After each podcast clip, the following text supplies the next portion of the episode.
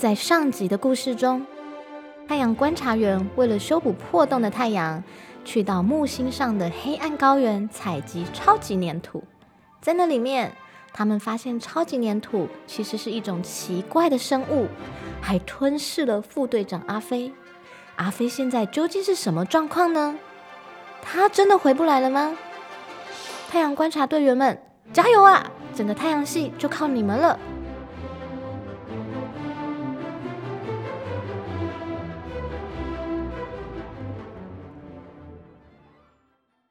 敢来偷走我们的人，我都要把你们吞掉、吞掉、吞吞吞吞吞吞掉、吞掉、吞掉、吞掉、吞掉、吞掉、吞掉、吞掉、吞掉！队长，我们该怎么做？这些粘土都是怪物啊，根本没办法采集啊！一碰到超级粘土就被吞进去了，赶快离开吧！离开吧！队员们很着急，信心也开始动摇了。别怕，让我来。比特开始与超级粘土对话。我们是太阳观察员，我叫做比特。太阳现在故障了，我们必须使用超级粘土来修补。拜托你们帮忙了。我不要，我不要，我不要！你们太自私了！你们是坏心的人呢！坏心的人类！上次有一个外星怪物来，还把我弄受伤。受伤！我要把你们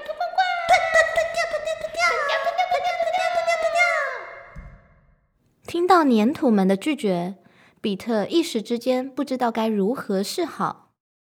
拜托你们了，太阳现在破了一个洞，再一直冷却下去，我们都会遭殃的。吞掉，吞掉，吞掉，吞掉，吞掉。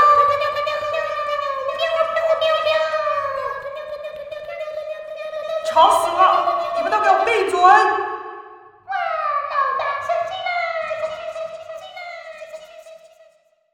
我听到了，你刚刚说太阳故障了。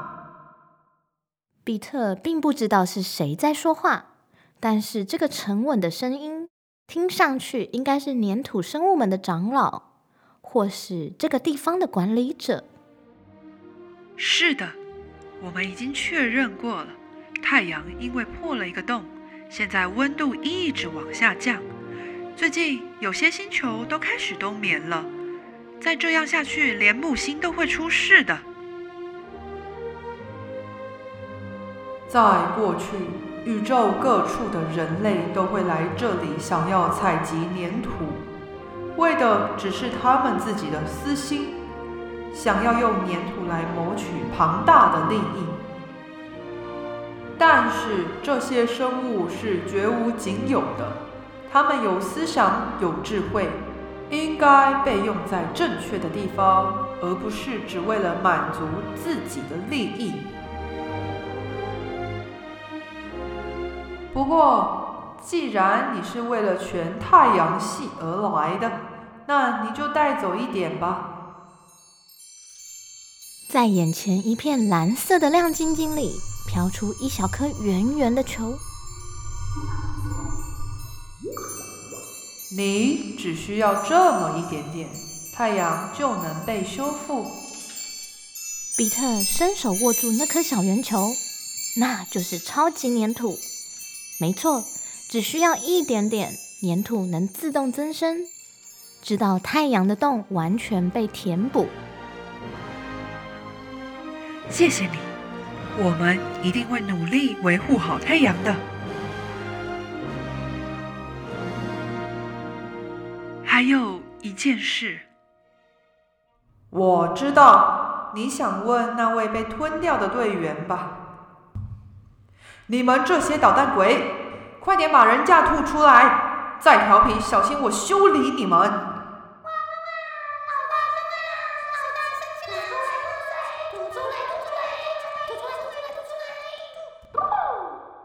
哎呦喂呀！哇，阿飞真的被粘土们吐出来了，看上去安然无恙，一点伤都没有。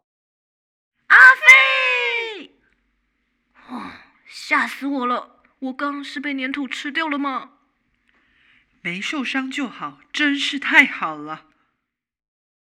好了，拿到东西就赶快离开，因为你们也来过，我们要离开这里了。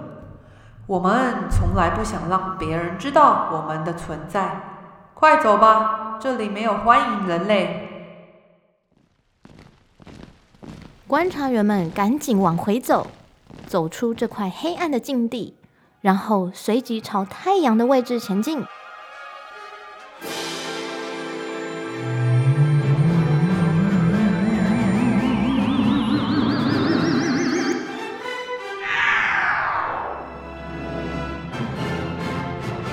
等等，一飞到目的地，我们就将这颗超级粘土直接丢到洞里，丢准点啊！是队长，太阳观察队员出动。Three, two, one, go！呜呼，成功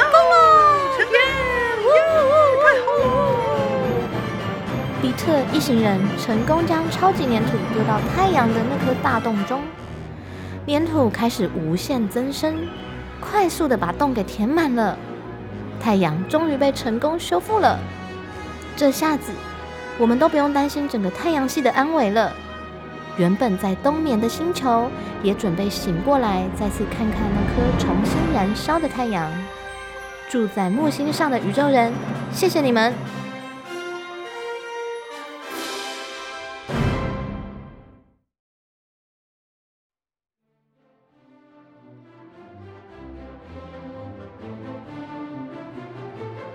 这个发生在银河系的未来故事，大家还喜欢吗？也许木星上真的有一群我们没有发现的宇宙使者正在守护我们呢。我们想借由这个故事，让大家听听这首特别的音乐——英国作曲家霍尔斯特著名的行星组曲。行星组曲分为七个乐章，分别以七大行星命名，乐章顺序为火星。金星、木星、土星、天王星、海王星。乐团的编制非常庞大，正好衬托出各个星球之间的磅礴与气势。其中的木星，也就是本次故事的主题曲，配上了“快乐使者”的副标题，伴随着欢欣鼓舞的气氛，最后以欢腾的 C 大调结束。是不是就像故事中的那群宇宙人英雄，拯救全太阳系的生命那样令人欢欣鼓舞呢？找个时间，粉丝们也一起听听这套由霍尔斯特谱出的奇特作品《行星组曲》，再跟我们分享你们喜欢哪一颗星星。音符会说话，我们下次见。